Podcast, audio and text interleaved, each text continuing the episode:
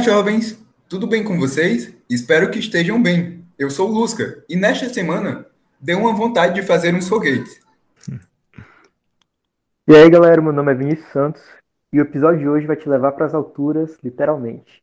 Então, no episódio de hoje, vamos conversar com o recordista de lançamento de foguetes, Henrique Duarte. Olha, Lusca, esse cara é demais. Ele já foi quatro vezes medalhista de ouro na Olimpíada Brasileira de Astronomia e Astronáutica, a UBA, foi o primeiro lugar na Feira de Ciências da Unesp, três vezes campeão da Jornada de Foguetes, medalhista na Olimpíada Canguru de Matemática, bronze na Olimpíada Brasileira de Geografia e muito mais.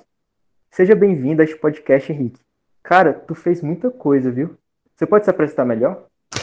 Fala pessoal, é um prazer estar aqui com vocês. Eu sou Henrique Duarte, sou conhecido também como Menino do Foguete. Passei um bom tempo é. aí, já faz vários anos aí que eu tenho feito foguete. E acabei conseguindo uns resultados bem legais nos últimos tempos. Consegui ser o recordista brasileiro da Mostra Brasileira de Foguetes, que é a maior competição aí do país de relacionada aos foguetes, né? E também organizei algumas competições e consegui fazer alguns projetos bem legais. Sou um cara apaixonado por criar coisas aí, tá envolvido em projetos e fico muito feliz aí com, com o convite. Vamos bater esse papo aí. Bacana, cara. Henrique, você já conhece o Spot Geek? Cara, eu já ouvi falar o que, do que se trata. Cara, o Spot Geek é um parceiro oficial do blog e do podcast com o Universo de Luz. Eles vendem broches, cordões e pôsteres incríveis. Eles têm um canal no YouTube também, no qual publicam relacionando a filosofia a temas da cultura nerd e geek. Vale a pena dar uma conferida, viu? Esse é o recadinho, gente, e fiquem com o episódio de hoje. If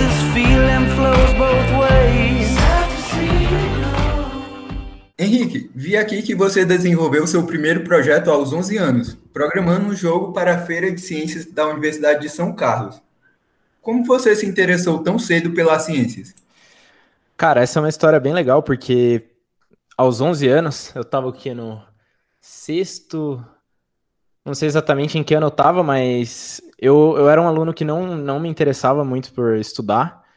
Eu, eu costumava ir mal na escola, assim, não estudava para as provas. É, não, não gostava muito do modelo que é, a escola impunha de fazer prova, decorar conteúdo. E, e mesmo assim, só que eu sempre fui uma, um estudante muito curioso, eu sempre quis estar desenvolvendo coisas, eu só não me identificava muito com o modelo da escola. E, e no meio disso surgiu a oportunidade lá. O, chegaram na minha escola e perguntaram, falaram que ia ter uma feira de ciências, essa feira de ciências da UFSCar. E eu me interessei, porque era um projeto que eu ia ter que desenvolver uma pesquisa, uh, falaram bastante sobre método científico, e eu acabei fazendo o processo seletivo. Do meu ano, acho que eu fui um dos únicos que, que foi participar dessa feira de ciências, e eu sempre me interessei também muito por tecnologia. E nessa época eu, eu, eu jogava bastante, eu ainda jogo bastante, mas eu, eu falei, ah, eu quero aprender a fazer um jogo. Então eu comecei a estudar programação, e e fiz esse jogo aí para a Feira de Ciências. Não consegui um resultado tão legal quanto eu estava esperando, porque foi, foi um processo assim de seis a oito meses de desenvolvimento do, do trabalho. E eu passei muito tempo pesquisando, aprendendo, estudando. E daí chegou lá, o, eles não acharam tão legal assim, porque eles estavam esperando mais projetos físicos, pesquisas realmente. E, mas mesmo assim, foi o meu primeiro contato. E, e foi nesse momento que eu percebi que eu podia fazer coisas além da escola. Henrique, e esse interesse ele também foi motivado por algum professor, algum alguma coisa assim, uma pessoa que te incentivou? Cara, tem um professor que desde, desde aí dos meus 11 anos até o, o final do ensino médio me acompanhou nessa jornada. O, o, Dudu, ele era um professor de física e, e, ele foi o cara assim na escola que ele levantava essa bandeira dos alunos fazerem outras coisas. Ele que criou o projeto de Olimpíadas, que já já a gente fala mais sobre ele. É, então ele criou todo esse movimento de Olimpíadas na escola, levava a feira de ciências, e ele foi um cara que eu me identifiquei assim porque ele levantava essa bandeira dos alunos poderem fazer mais coisas. E eu era bem interessado nisso, cheguei a conversar com ele, a gente acabou virando próximo. Nesse projeto em si, ele não esteve tão próximo, que eu, eu tive a tutoria do, dos professores da UFSCar, mas nos próximos ele esteve completamente presente, ele foi uma figura muito importante para me incentivar nos projetos. Bacana, cara. Bom, Henrique, você ficou como suplente da equipe para as Olimpíadas Internacionais de Astronomia. Inclusive, já tem até um episódio desse podcast apenas sobre as Olimpíadas Internacionais de Astronomia. Vocês podem assistir os outros episódios do podcast para saber mais. Bom, nós sabemos que é todo um processo para se tornar suplente de uma Olimpíada dessas. Primeiro você tem que ter um bom resultado na OBA, né? Depois uhum. faz uma seletiva online, vai para a seletiva da Barra do Piraí, presencial, lá no Rio de Janeiro, né? Treinamento em Vinhedo e só depois é selecionado ou não para ser um membro de uma equipe dessas. Como foi todo esse processo para você? Foi muito difícil? Você aprendeu muito? Cara, a OBA foi uma Olimpíada que me transformou de muitas formas. Eu, eu acabei até ficando próximo do Canali, que é o coordenador da Olimpíada, e eu sempre falo isso para ele, que a, a OBA tem o, a filosofia, acho que eles são as, a, a Olimpíada que mais distribui medalha no Brasil. É, é, coisa de se somar todas as Olimpíadas, não dá o número de medalhas que a OBA dá. E, e eu, eu conheci a OBA bem novo, é, bem novo assim. Te, normalmente as pessoas que estão ali no mundo olímpico mesmo, elas acabam conhecendo até mais cedo, mas foi, foi um tempo que eu, eu acho que foi bem legal, que foi no nono ano, que eu estava começando a conhecer as Olimpíadas, e, e logo de cara, assim, até eu falei aí que eu era conhecido como menino do foguete, a OBA e a Mobfog são uma Olimpíada que você se inscreve para a OBA e já pode participar da Mobfog que é a Mostra Brasileira de Foguetes. E eu conheci na mesma época essas duas Olimpíadas. E logo eu descobri que tinha esses dois grandes, é, dois grandes desafios, que era você poder competir nacionalmente na Mostra Brasileira de Foguetes e ir para Internacional de Astronomia. Aquilo fez meu olho brilhar pra caramba, assim, eu falei, nossa, imagina poder ir para uma Internacional de Astronomia, né? É, no podcast de vocês, vocês já devem ter falado bastante aí que, sobre o processo, que é muito complicado, que são milhares de alunos, centenas de milhares de alunos que participam da OBA e selecionam 10 alunos para ir para internacional, né? Então, no começo, eu que era um aluno que não era muito interessado pela escola, cheguei a ficar de recuperação várias vezes. É, sonhar em ir para uma internacional era um sonho assim muito distante. Mas eu gostava de um desafio e eu coloquei isso como um dos meus objetivos para o ensino médio e eu comecei a estudar. É, era uma ideia assim que me dava um frio na barriga, e só que eu não, eu acredito que eu não consegui conciliar muito bem é, o, o, a quantia de projetos que eu fazia, porque eram coisas realmente complicadas. Eu estava tentando é, quebrar o recorde da Mostra Brasileira de Foguetes e também estudar para uma internacional. Então não estava muito fácil na época de, de conseguir organizar tudo isso, mas mesmo assim eu estudei bastante. E é uma história legal porque o primeiro você tem que fazer a OBA. A OBA, a primeira vez que eu fiz, eu já consegui um resultado legal, mas depois disso, é, tem as provas online, e as provas online são assim, outro nível. Você precisa ter um estudo muito. Você precisa estudar muito mais. Só que eu acho que não é nenhum estudo, não é nenhuma matéria tão complexa. É simplesmente uma matéria diferente do que o que a gente vê na OBA. E eu não estava acostumado. Então, a primeira vez que eu fiz a seletiva online, eu fui bem mal, eu acho que eu fiquei com uma média 3, algo assim. No segundo colegial, eu já tinha estudado bastante. Só que aconteceu um negócio assim que foi, foi bem complicado, porque as seletivas são três provas, né? E, e uma delas aconteceu na mesma época que eu tinha viajado para o Rio de Janeiro lançar foguete. E eu cheguei lá, eu lembro até dessa história que eu cheguei para o Canali, que é o coordenador da OBA, e falei, Canali, eu eu preciso também fazer a prova da seletiva da Internacional, né? E como era a mesma Olimpíada, eu achei que ia ter um local lá para fazer a prova. E ele falou: Ah, isso daí é com você, você vai ter que dar um jeito de fazer essa prova. E daí, eu. No, lá na Jornada de Foguetes tem programação o dia inteiro. E você só tem. Só, você só fica livre lá depois das 10 da noite. Então eu passei o dia lançando foguete, fazendo apresentação lá no Rio de Janeiro.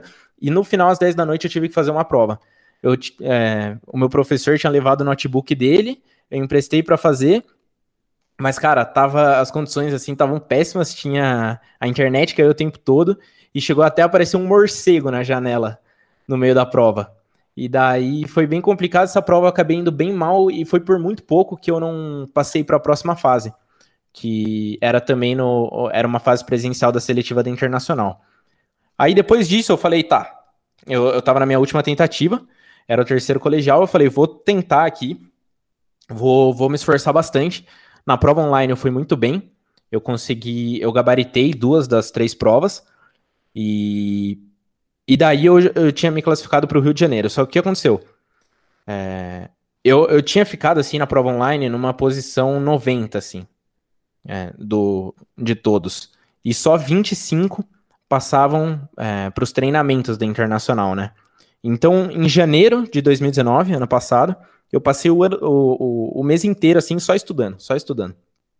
Eu fiz centenas de exercícios de astronomia e eu consegui sair de, é, da posição lá 90 para vigésimo. Então, aí eu consegui ir para esses treinamentos. Só que é o que eu falei, na mesma época eu estava é, tendo que fazer os foguetes para tentar quebrar o recorde da Mobfog e acabou que eu não consegui ter a dedicação que eu precisava, mas foi uma experiência assim sensacional. E é, é um desafio realmente, mas eu acho que esse que é o legal dessas competições. Você poder se superar e chegar onde você não, não achava que poderia chegar antes de, de conhecer essas competições. Então você já conhece o Caio, o Bismarck e a Sara? Sim, sim, sim. Eles eles estavam no treinamento comigo, eu virei bem amigo deles. Inclusive, o episódio 9 é com eles, que a gente conversa exatamente sobre Olimpíadas Internacionais. Uhum. Eu cheguei a dar uma olhada. Bem legal. O pessoal é, é muito gente boa. Sim, são mesmo. É. E eu já cheguei até aí para a fase na Barra do Piraí, e posso dizer, como muitos dizem, que a comida de lá é muito boa. Se, segundo o Bismarck, vale a pena ir para lá só por causa da comida. Cara, a gente, a gente na época que tava fazendo os foguetes, eu passei, eu e os meus amigos que foi pro, pra Barra do Piraí, a gente passou nas salas falando como era a experiência. A gente falou, pessoal, mesmo que vocês não gostem de lançar foguete ou de astronomia, estudem e participem, porque pelo menos a comida de lá vai fazer valer a pena. E o que você achou da estadia lá, da comida? Ah, cara, é sensacional, né? É sensacional, não tem nem o que dizer. É, é um espaço muito bacana. Você conhece muita gente diferente, gente de outras regiões, e a comida lá é realmente cinco estrelas. É um normalmente é um hotel fazenda, né? No hotel uhum. fazenda que assim é bem grande. É, você caminha bastante para fazer as provas. Uhum. Se tiver chovendo, pode levar quedas. Bom, Henrique, um dos seus grandes resultados foi com a Mostra Brasileira de Foguetes. Você chegou a ser recordista no lançamento de foguetes. Como surgiu o interesse por foguetes e como foi todo o processo até se tornar recordista? Conta aí pra gente. Então, o... a, a Mostra Brasileira de Foguetes, novamente falando sobre o, o meu professor, era algo que ele já participava, o... ele já tinha organizado na escola algumas vezes, e eu, na realidade, fui um dos alunos que, de todo mundo ali que se interessava por isso, que conheceu mais tarde. Foi também no nono ano, mas para você ter ideia, tinha pessoal que já fazia foguete ali desde o quinto ano. Só que eu, Caramba. eu, eu sempre fui um cara bem competitivo, assim, eu gostava de, de desafio, e, e foi aquilo que eu disse. Quando eu conheci essa Olimpíada, é, eu, eu fiz o, gru o grupo com alguns amigos, e todo mundo sempre fazia ali para se divertir, algo muito legal. Quem tiver a oportunidade de, de fazer um foguete lançar, lance, porque é muito bacana. Você constrói com as suas mãos ali um projeto e vê ele voando é, dezenas, centenas de metros. E, e, então, quando eu fui participar com os meus amigos, eu já, já quis assim fazer logo de cara a primeira vez um, um projeto bem profissional. Para quem não conhece, é, no nono ano tem várias categorias, né? A OBA tem categoria desde o pessoal do primeiro ano do fundamental até o pessoal do último ano do ensino médio. Então, a, as categorias que começam a mexer com garrafa PET é o nível 3, que, que é o pessoal do sexto ao nono ano, e tem o nível 4, que é o pessoal do ensino médio. O nível 3 é, só precisa fazer um foguete de garrafa PET e lançar na base do professor eles lançam na base do professor e o, o combustível, assim, vamos dizer, é, é, água pressurizada. Então você faz um, uma base de um, um, foguetinho de garrafa PET, vai encher ele de água e vai pressurizar com uma bombinha de pneu de bicicleta na, na base do seu professor. Para o pessoal do, do ensino médio, já é bem mais complicado, que precisa acontecer uma reação química. Então você utiliza vinagre e bicarbonato a reação dos dois vão gerar gás carbônico e isso vai pressurizar seu foguete. Aí já complica muitas, muitas coisas, porque você precisa fazer o cálculo para saber quanta pressão vai gerar aquela quantidade de vinagre e bicarbonato que você está utilizando. Você Se você colocar vinagre demais, você vai ter mais pressão, mas também vai ficar mais pesado. Enfim, complica bastante. Mas eu conheci no nono ano e era só fazer um, um, um foguetinho de garrafa PET movido a água. A gente já fez algo bem bem legal assim nessa primeira vez que participou, que o pessoal só fazia assim, só juntava as garrafas PETs e lançava. A gente já fez um bico de, de cartolina na época, e isso conseguiu fazer uma aerodinâmica melhor que a do pessoal ali, e, e chegou a voar a 115 metros. Esse primeiro foguete que eu fiz na vida. Então, aquilo ali, cara, eu vendo aquele foguete voando me, me deixou assim, nossa, eu quero fazer mais disso, quero continuar lançando foguete. E daí eu, eu descobri que tinha essa etapa nacional, mas é só pro. Na realidade, agora, o pessoal do Fundamental também tem a etapa na Barra do Piraí, que é lá no Rio de Janeiro. Então, o pessoal do Fundamental, na minha época, o pessoal do nono ano não podia ir para o Rio de Janeiro, mas agora já podem. Mas enfim, na minha época eu descobri que para o ensino médio tinha essa etapa lá no Rio de Janeiro e eu decidi focar, tentar fazer vários testes. Eu acho os foguetes muito legais, cara, porque é, é o que eu falei, o, é uma ciência bem diferente da escola. A escola normalmente passa o conteúdo e você tem que é, entender ele, decorar ele e mostrar que você sabe ele na prova. O foguete você tem que aprender enquanto você faz. Então você cria uma hipótese, é exatamente o método científico. Você cria uma hipótese, aí você valida ela e tira suas conclusões em cima disso. Então, o, esse interesse ali surgiu de eu, de eu saber que eu podia estar fazendo mais coisas, é, tá desenvolvendo um projeto que, que poderia me levar até o Rio de Janeiro. E a partir disso aí, a partir desse primeiro contato, eu me apaixonei e continuei lançando foguete aí, até, até hoje eu lanço foguete. Pô, interessante, Henrique. Eu, eu acho o seguinte, você, assim, pelo, por tudo que a gente está vendo até agora, é um ótimo exemplo de um estudante autodidata, né? Pois é, projetos como esse, assim, lançar foguetes, são coisas que, como você falou, privilegiam a experimentação, a, o aprendizado ativo, e realmente é uma coisa que forma autodidatas, né? Uhum. Como você falou, o método científico, você está fazendo na hora, você testa suas hipóteses, e é uma coisa muito mais, acho que agradável, né, para o aprendizado, para o conhecimento. Não, perfeito. O... Eu, eu levanto assim agora ainda, é, depois agora que eu já terminei o ensino médio, eu gosto muito de levantar a bandeira das Olimpíadas Científicas, tem, tem as feiras de ciências, tem as Olimpíadas, essas competições que envolvem ciência no geral. Eu acho que elas trabalham justamente isso, do, de tirar um pouco os alunos do, do processo passivo de receber a matéria e virar ativo no processo de aprendizagem. Então, eu é, é, até engraçado porque eu saí desse aluno que não me interessava pela escola, mas quando eu comecei a participar dessas competições, eu comecei a ir muito melhor na escola. Eu nunca mais fiquei em nenhuma recuperação, a escola se tornou muito mais simples, e eu percebi que eu podia fazer muitas coisas ali naquele ambiente que antes eu não, eu não enxergava muitas possibilidades. Então, eu acho que as Olimpíadas trazem muito isso, e elas não são só, é, não, não é só uma prova. Eu acho que elas trabalham a autoestima do aluno, a confiança do aluno, até isso de, de protagonismo. Envolve até empreendedorismo, de você ir atrás de resolver, solucionar problemas e, e ter que criar soluções para isso. Então, acho que essas competições desenvolvem isso nas pessoas e, e, e, por isso que eu falo que todo mundo deveria encontrar aí alguma competição que se interesse e participar. É, em relação à OBA, você até comentou é, em relação à filosofia da OBA, é interessante porque a OBA realmente tem uma filosofia, você percebe nas provas. Na primeira fase, por exemplo, se você for analisar as questões, você vai perceber que até mesmo um aluno que não, não teve ali um, um, embasamento em astronomia, né? talvez não tenha estudado a matéria de astronomia, até mesmo esse aluno pode resolver aquelas questões, porque ela é constru... elas são construídas de uma maneira a te dar as ferramentas para seguir aquela linha de raciocínio, entende? Você uhum. constrói uma linha de raciocínio e a questão te dá é, essas ferramentas para você fazer isso. Então uhum. você percebe que é uma gradação, né? um degrau. Uhum. Você começa ali no início e e através da experimentação, né, através do aprendizado ativo, nas próximas fases você vai tendo mais interesse para pesquisar, para ter um embasamento mais profundo no assunto.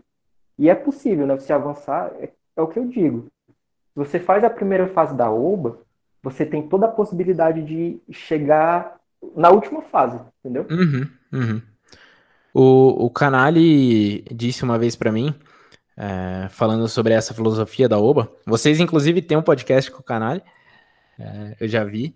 E, e o, o Canali disse uma vez que, e isso eu pude viver na. Eu pude sentir com a minha própria pele que um aluno com uma medalha no pescoço tem a sua vida transformada. E eu acho que isso é, é, é sobre isso as Olimpíadas.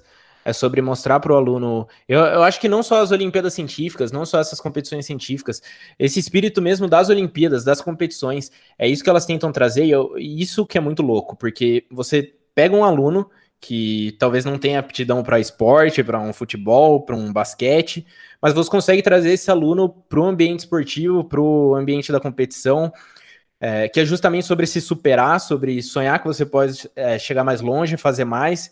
Então, eu, eu acho isso sensacional, cara. O Canali fala bastante sobre essa questão de se superar, de ir mais longe.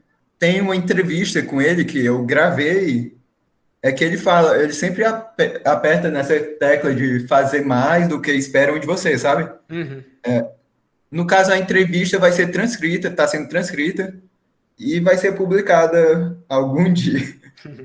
É, então, fiquem sabendo de uma história que você e seu professor saíram da cidade em busca de garrafas PET de um litro e meio para fazer os melhores foguetes possíveis. Foi isso mesmo? Pode nos contar melhor essa história? Cara, no, novamente o, o, Dudu aí que eu comentei com vocês, então dá para ver bem que é, ele realmente esteve presente em todo o processo, que a história é assim, para quem não, não sabe muito bem sobre os foguetes, é um foguete de garrafa PET. Só que daí tem várias variáveis, porque o formato da garrafa PET importa, o quanto de pressão que ela aguenta importa. Tem muitas coisas e, e em cima disso a gente tenta encontrar a garrafa PET perfeita. E, e a gente sabia, pelo, por outros casos, por pessoas que já tinham lançado foguete, que a garrafa ideal, assim, era uma garrafa PET retornável não, não tem em todas as regiões, agora está mais comum, mas na minha cidade não tinha uma garrafa PET retornável, só tinha garrafa retornável de vidro. É, a garrafa PET retornável de um litro e meio era a que tinha as melhores relações possíveis, porque cabia bastante vinagre e bicarbonato dentro dela, mas ao mesmo tempo ela não era tão grossa, então não tinha tanta resistência do ar. Ela tinha, assim, umas relações muito boas. Só que, cara, eu não. A de 2 litros é a mais comum. E nem ela eu consegui encontrar aqui. É, e, e, eu cheguei a ligar no, no atendimento da Coca-Cola e eles falaram que a garrafa de um litro e meio tinha parado de ser produzida. Hoje em dia eu acho que até voltou a ser produzida, mas naquele na situação que a gente estava faz uns três anos, é, não tinha como encontrar essas garrafas. E daí essa história acabou repercutindo um pouco lá na, na nossa escola e, e um aluno que eu não tinha muito contato com ele, ele era só assim um, um colega das aulas. É, ele foi passar as férias dele numa, numa cidade com, com a família e ele mandou para o meu professor. Viu? É essa garrafa que vocês querem? E uma foto lá da lendária garrafa de um litro e meio. E, e daí, cara, eu fiquei doido assim. Eu falei, meu Deus, a gente precisa dessa garrafa. Eu... Relíquia. E, e daí, cara, o o, o meu professor, eu, eu, pedi o contato do, do aluno e, e mandei para ele. Viu, tem como você ver aí quantas garrafas tem pra gente? E daí ele passou o contato do mercado. E daí eu liguei no mercado, eles tinham 50 garrafas no estoque.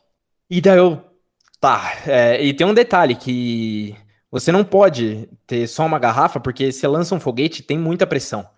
É, para vocês terem ideia, um pneu de carro tem 30 PSI de, de pressão lá dentro. O, na garrafa PET a gente chega a colocar 200 PSI. Então, se você utiliza mais de uma vez, o, o, foguete pode estourar. Então a gente precisa, cada garrafa, fazer um foguete.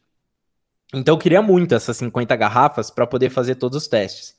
E daí eu fiz, eu, eu mandei mensagem para ele, viu? Teria como você comprar 50 garrafas e trazer de volta? E é claro que ele foi falar com os pais dele, né? Eles falaram: não, você tá louco, a gente não vai trazer 50 garrafas, é, comprar e trazer para você. Eu tinha falado que eu, que eu pagava, tudo certinho, mas eu acho que. Até porque não é comum comprar a garrafa retornável. A ideia da garrafa retornável é ter você comprar só uma. Mas. Hum. Aí eu liguei para os caras e falei, viu? É, eu quero essas garrafas. Teria como reservar 50? Daí eles falaram, beleza, era finalzinho do ano. E, e daí eu mandei mensagem, eu falei com o meu professor e ele falou: Cara, você quer muito essas garrafas, né? Você precisa delas. Vamos lá então, vamos lá buscar. Era uma cidade a 300 quilômetros da nossa, ia ser 600 quilômetros de viagem. E daí eu juntei todo o meu dinheiro aí do aniversário, Natal, que era finalzinho de ano, e, e fui lá e comprei as 50 garrafas com o meu professor. A gente acabou com o estoque de garrafa retornável aí da, da cidade. O dono deve ter ficado super feliz. É, né? então, não sei se ficou feliz ou não. A gente acabou com as retornáveis, mas comprou bastante, pelo menos. E quando você foi contatar ali a Coca-Cola, talvez uma fábrica, você chegou a comentar que era para construir foguetes? Uh, cara, eu acho que esse contato eu tive poucas vezes. Eu acho que eu falei umas duas ou três vezes. É...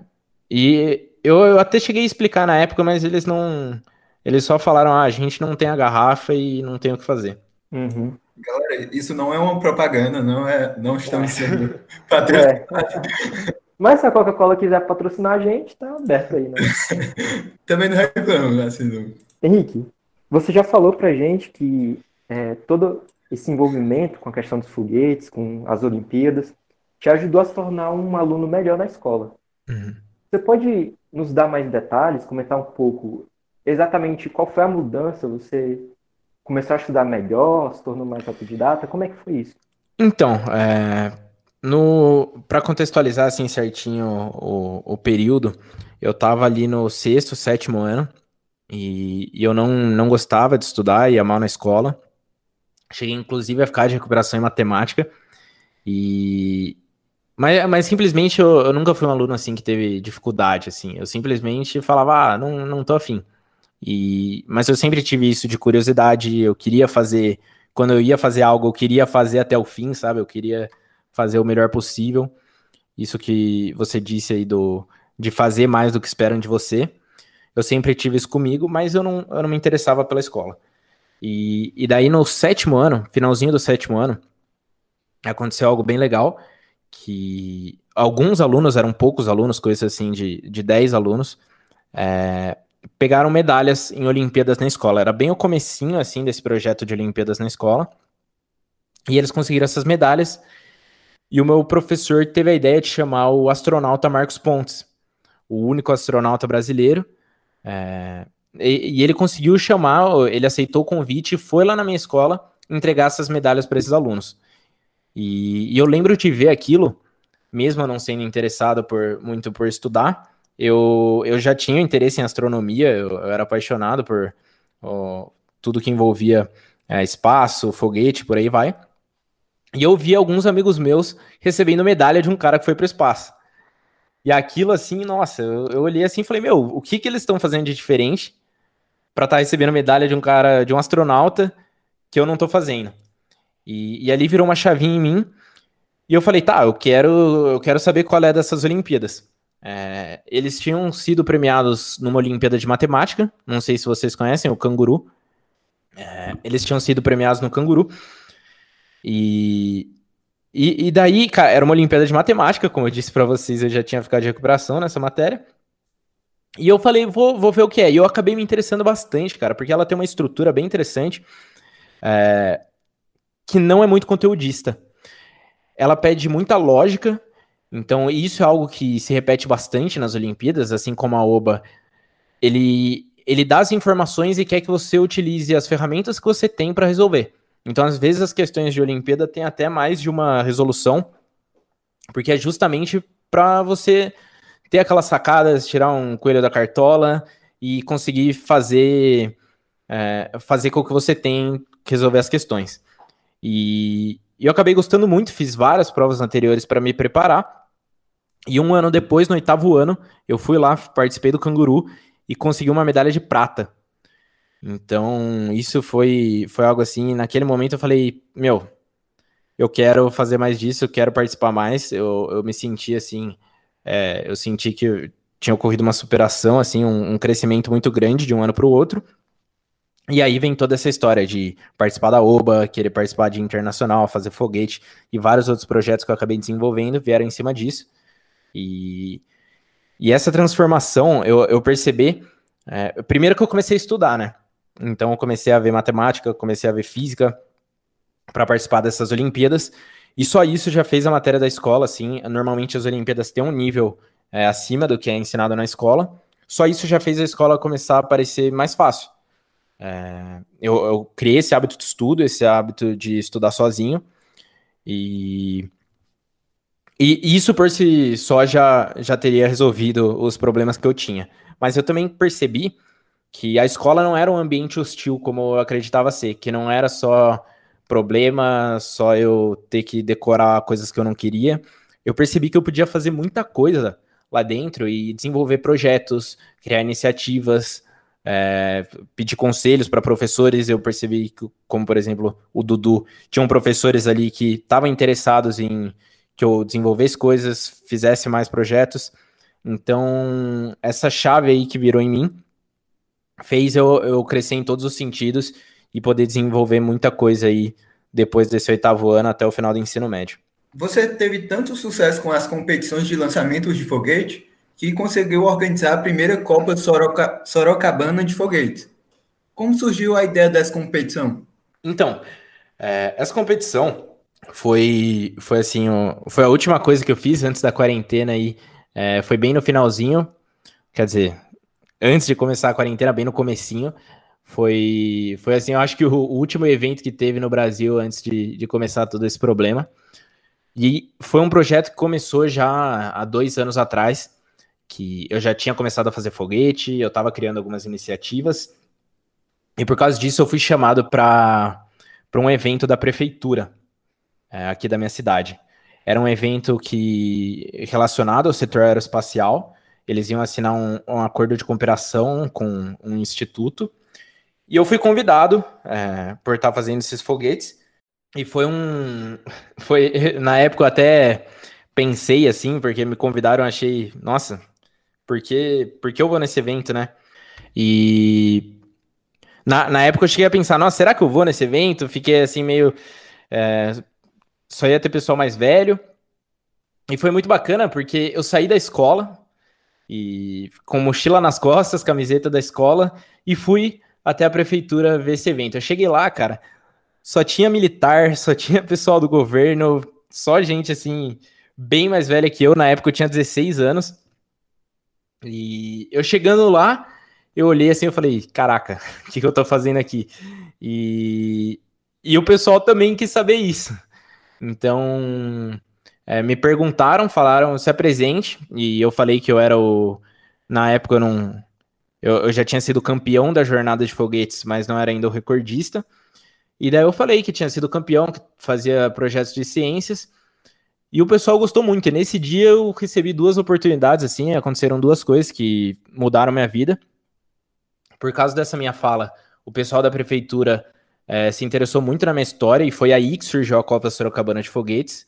E, e também um, a principal faculdade particular aqui da minha cidade, o diretor dela estava nesse evento e ele me ofereceu uma bolsa de 100% nesse mesmo dia.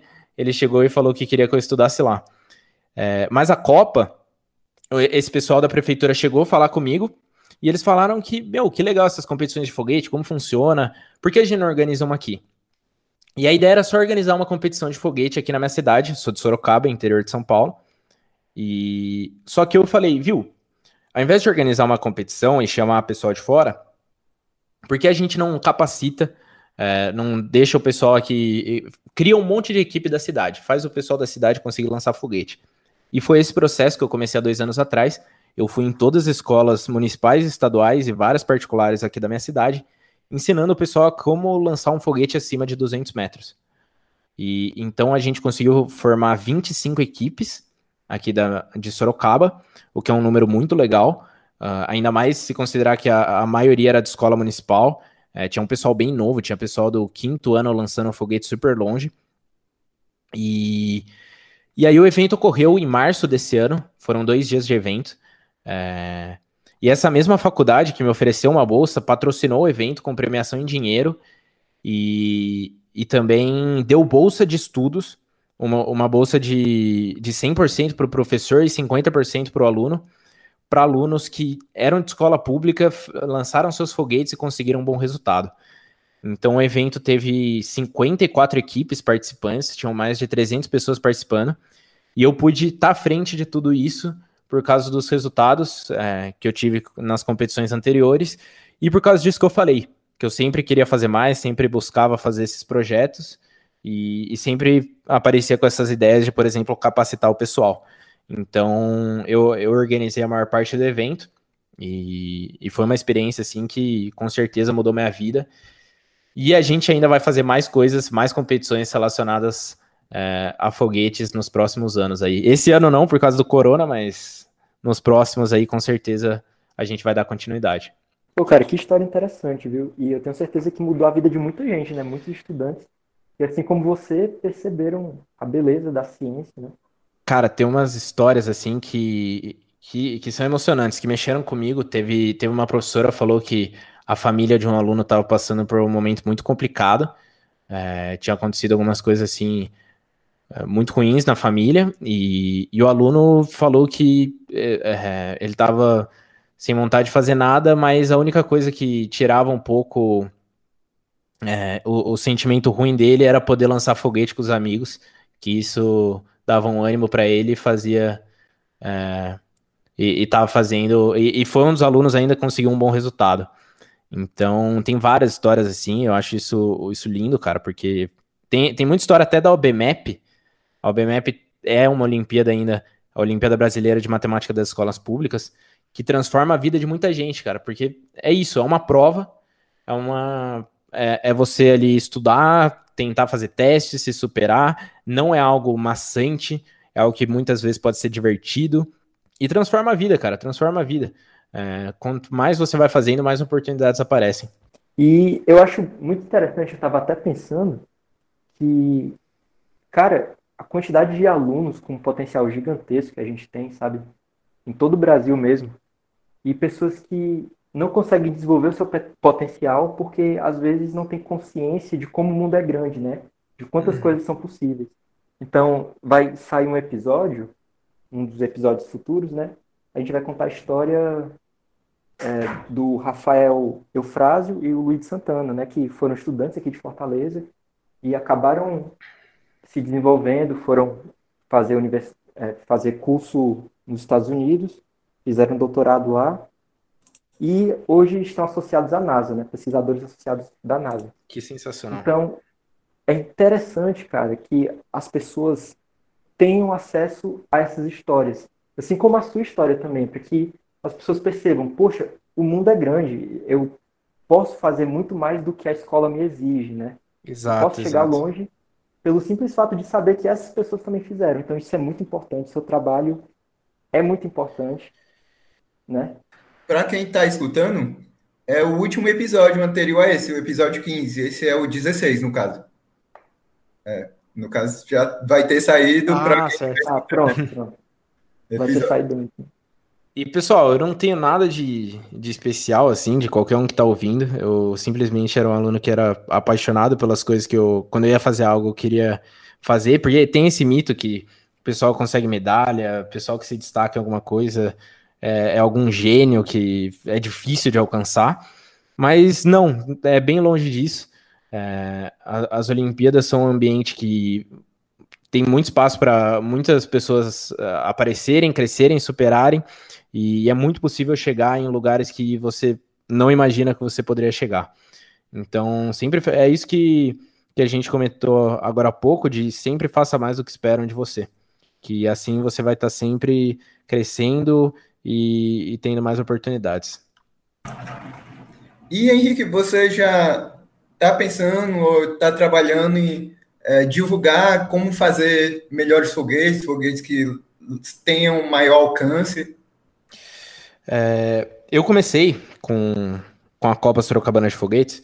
Eu criei uma espécie assim de, de empresa é, chamada Todo Espaço, que a gente organizou a Copa Sorocabana de Foguetes, vai organizar também a Olimpíada Paulista de Foguetes, que vai ser um evento ainda maior. E, e eu comecei, assim, a desenvolver vários materiais. Eu fiz uma série de vídeos ensinando como fazer um foguete que voa 200 metros.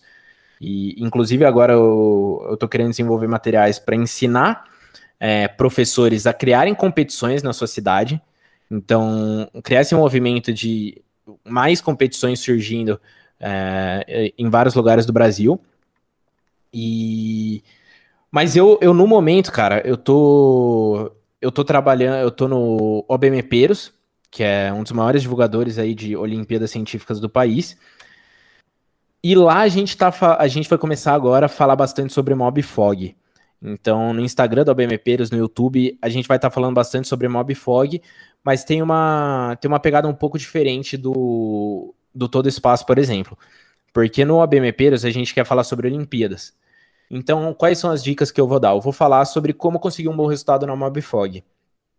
No Todo Espaço, eu já quero falar um pouco mais sobre o que tem por trás de um foguete, é, como você pode aprender coisas com o foguete, metodologia para ensinar um foguete na sala de aula, como criar essas competições, o que isso desenvolve, outros tipos de foguete. Então, o Todo Espaço, por enquanto, tá mais paradinho, mas quem quiser aprender, quem quiser estar tá acompanhando, segue no OBMPeros, que lá vai ter tudo falando sobre foguete, Mob Fog principalmente. E todo espaço no YouTube?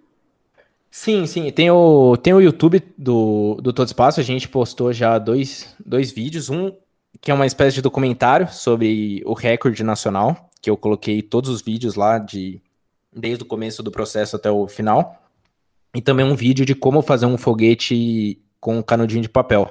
É no YouTube que eu vou começar a postar mais coisas lá de foguete. Mas por enquanto tá meio parado. Quem quiser ver algumas coisas, tem no site Sorofog, que é o site da Copa de Foguetes, sorofog.com.br. Ok, os links vão estar na publicação deste episódio. Henrique, a gente já comentou que você foi um, um dos destaques na Olimpíada de Astronomia e também no lançamento de foguetes.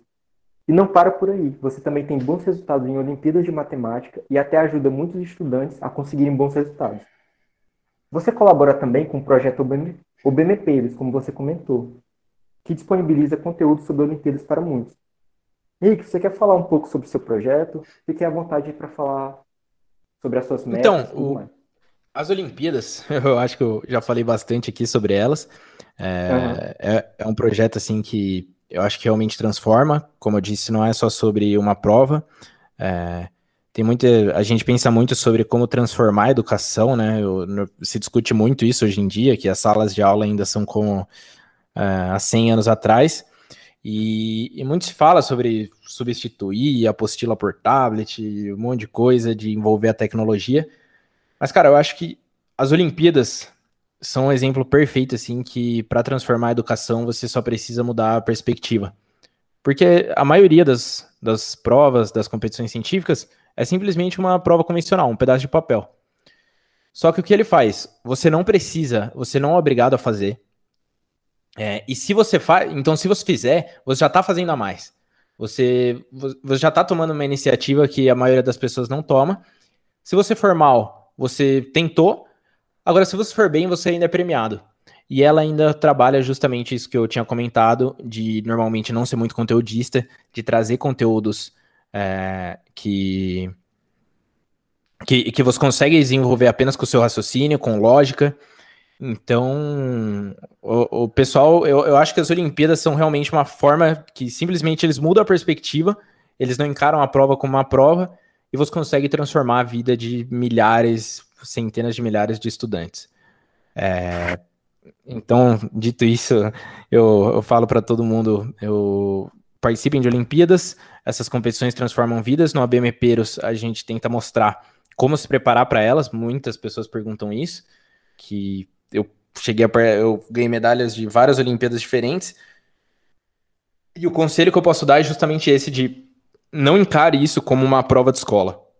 Encare isso como um desafio, como algo que você vai fazer ali para tentar é, se superar. E eu ia muito com esse pensamento para as Olimpíadas.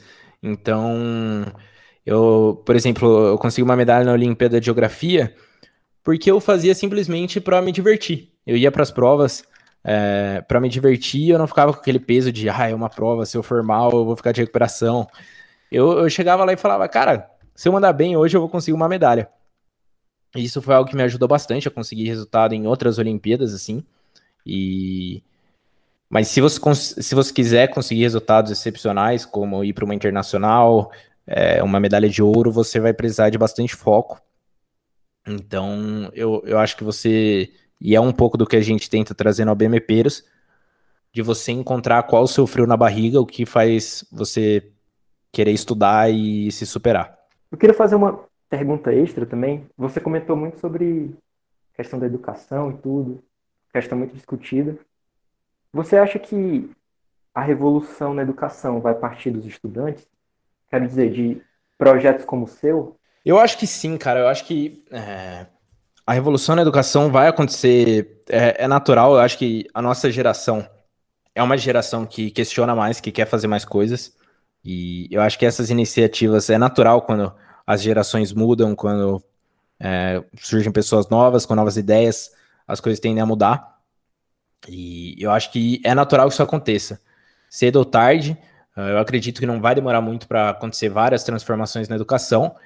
E, e, eu acho que é justamente sobre isso, sobre alterar a perspectiva, é, não ser algo muitas vezes um, uma linha de montagem assim que todo mundo tem que seguir a mesma, ser algo mais que uh, os alunos decidem o que eles querem fazer e, e dar essa oportunidade, mostrar que eles podem ser mais.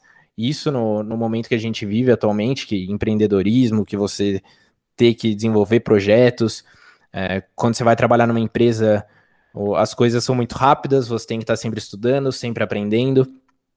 Isso é muito importante, a escola não trabalha muito isso. É, então é natural que em breve vai ter que mudar. E, e, eu acho que é justamente essa, essa troca de gerações aí, quando o pessoal vai crescendo é, com novas ideias e desenvolvendo projetos desse tipo.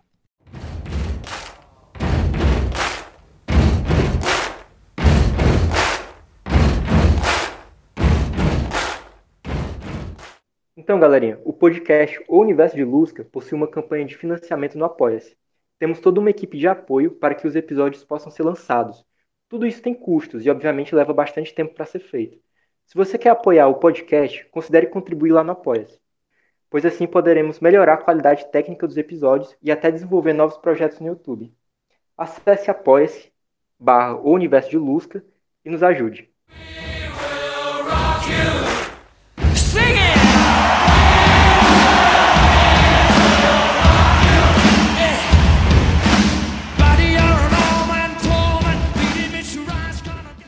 Henrique, você só tem 18 anos e já foi premiado em muitas competições. Premiações em matemática, eh, astronomia, lançamento de foguetes e até geografia. Estudando para tantas Olimpíadas diferentes, você tinha ideia no ensino médio do que você queria na graduação? Então, eu sempre, é, eu sempre tive muito claro assim o que eu queria fazer. Eu, desde pequeno, eu falo que eu quero trabalhar desenvolvendo tecnologia. Para ser bem sincero, no, antes, assim, nessa época, sétimo, sexto ano, eu falava até que eu não queria fazer faculdade. E, e depois começou a surgir muito interesse em, no ensino médio em fazer um application, em ir para fora, e sempre pensando em algo relacionado à tecnologia, então eu pensava bastante em ciência da computação, ou engenharia da computação. E, e daí o que aconteceu comigo foi que, como eu disse, eu recebi aquela oportunidade de ter uma bolsa de 100% aqui numa faculdade da minha cidade. E foi uma proposta muito interessante para mim, porque eles me ofereceram uma bolsa de 100%, mais aula de inglês para o meu application.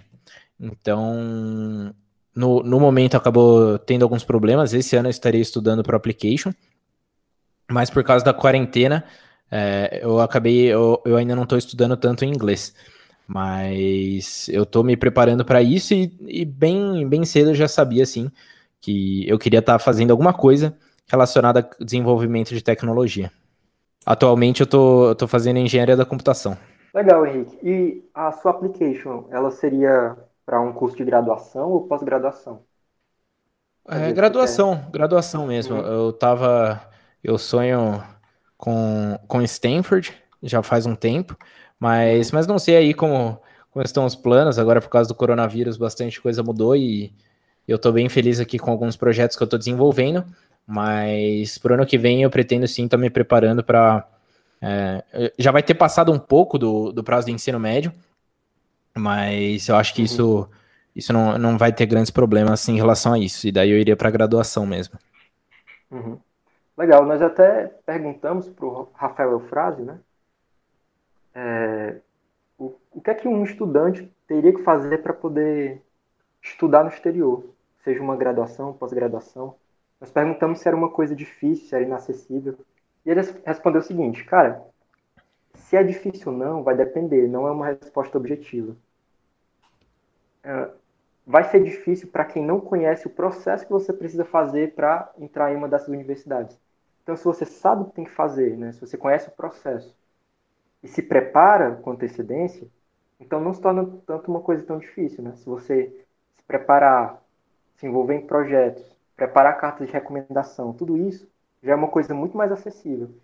E é, é por isso que eu acho importante trabalhos como o seu e também trabalhos como o nosso aqui no podcast, de mostrar para as pessoas, mostrar para o ouvinte que essas coisas são possíveis, né? E que basta você se preparar, basta você ter conhecimento em relação ao processo que você precisa fazer, né? E é totalmente possível né? fazer uma graduação no exterior, uma pós-graduação. Totalmente possível. Eu, eu, acho, eu acho o processo do, do exterior, que ele avalia muito mais os projetos que você fez, muito mais justo do que o, o brasileiro. Eu me identifico muito mais e eu, por exemplo, acharia, é, acredito, eu, eu, me identificaria muito mais em tentar passar, por exemplo, num MIT do que num ITA da vida, que você tem que estudar o ano inteiro para fazer uma prova e é tudo ou nada ali na hora. Pô, cara, interessante. Foi uma coisa semelhante ao que o Rafael comentou também, em relação a uh, processo aqui brasileiro, ele tentar ter uma cara de objetivo, sabe? Ele tem uma cara de objetivo assim, você faz uma prova, uhum. passou da nota de corte, aprovado ou não. É uma coisa meio falso meritocrática, né? E lá no uhum. exterior tem muito essa coisa de você olhar para o todo do estudante, né? Então, ele olha, ah, ele se interessa por projetos voluntários, quais são as notas dele, o que é que ele gosta de fazer, uma coisa muito mais completa, né? Sim, sim. É, e realmente, para quem não se prepara, para quem não conhece, pode ser um pouco mais difícil, porque muitas vezes as pessoas simplesmente não não quiser, é, não sabiam que elas precisavam ter feito essas coisas. Mas é aquilo, é justamente esse trabalho que você comentou aí que eu acho tão importante. É, como lá no ABMPeros, por exemplo, eu tento falar isso da Olimpíada Internacional de Astronomia que quando você olha, cara, pode parecer assim um negócio. Eu tive esse baque a primeira vez que eu participei da, da seletiva, eu olhei e falei, meu Deus, que, que nível é esse? Mas estudando depois, entendendo a matéria, é só questão que a gente não está habituado, não está acostumado a ver a, a, aquela matéria sendo apresentada daquele jeito.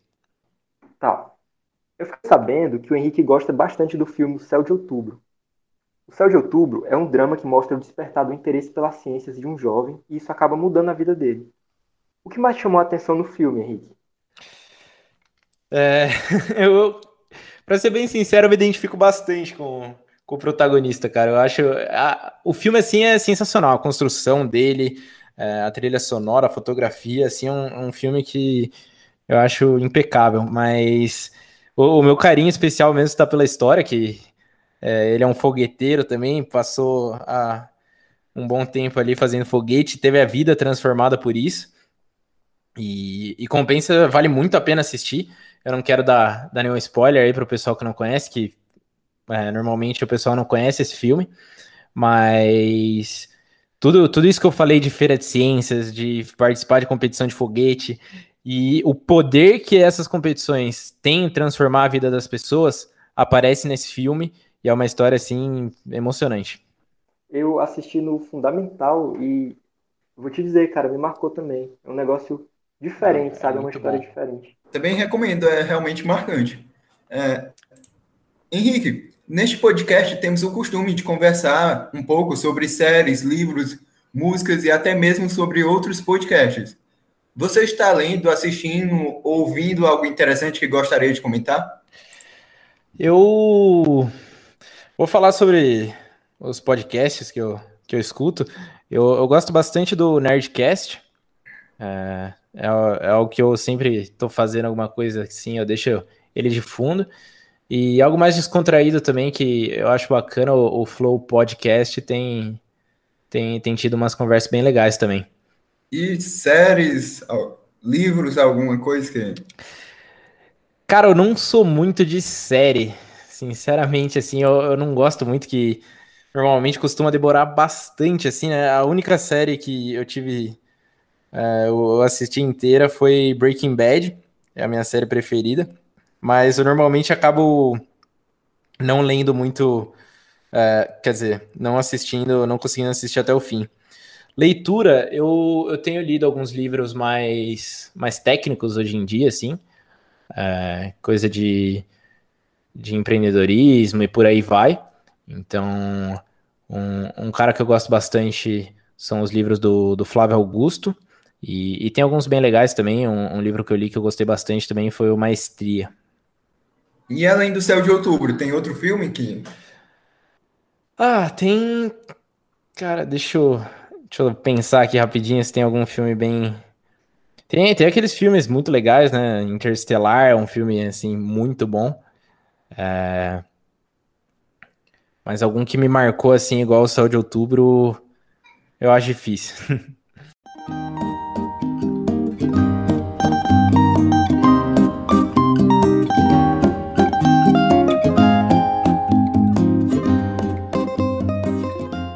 Bom, chegamos à parte final desse podcast, na qual fazemos pequenas indagações aos convidados e somos respondidos com respostas curtas. Vamos lá, Henrique. Biscoito ou bolacha? Essa é tensa. Bolacha. Indique um autor e uma obra do mesmo. É... Flávio Augusto, ponto de inflexão. Chá, suco ou café? Cara, suco. Combustível sólido ou combustível líquido? Sólido. Indique um canal do YouTube, um blog ou uma música que você goste. Cara. Hum... Daft Punk e CDC. Foi muito bom gravar com você, mas esse episódio vai terminando aqui. Agradeço muito ao Henrique, que foi o nosso ilustríssimo convidado de hoje, a nossa equipe, que ajuda em toda a produção dos bastidores, aos nossos incríveis ouvintes, que estão sempre entrando em contato. E, aliás, continue entrando em contato. Vocês podem enviar e-mails para universodelusca.gmail.com. Além disso, sigam o arroba Universo de Lusca no Instagram e no Facebook. E agora estamos no Twitter também com o Universo de Lusca. Sigam lá. Henrique, você quer fazer as suas considerações finais? Uh, agradeço muito o convite, é, acho sensacional esse trabalho, é, todas é, essas iniciativas que surgem tentando mostrar para as pessoas, esse bate-papo aqui de, de trazer gente que faz ciência, os vários podcasts que vocês já fizeram aí, eu acho sensacional. E agradeço muito novamente. É, sempre que precisar aí, qualquer coisa, é só chamar a gente. Você tem algum contato aí para os ouvintes? Instagram, Facebook? Quem quiser falar comigo, eu tenho. Pode chamar no, no Instagram do ABMPeiros, eu acho que é a forma mais fácil de falar. É, mas também tem o meu Instagram pessoal, que é Duarte em. Muito obrigado, Henrique, por aceitar o nosso convite. É, espero que tenham gostado deste episódio, jovens. Fiquem todos bem, obedeçam às recomendações dos profissionais de saúde e até a próxima.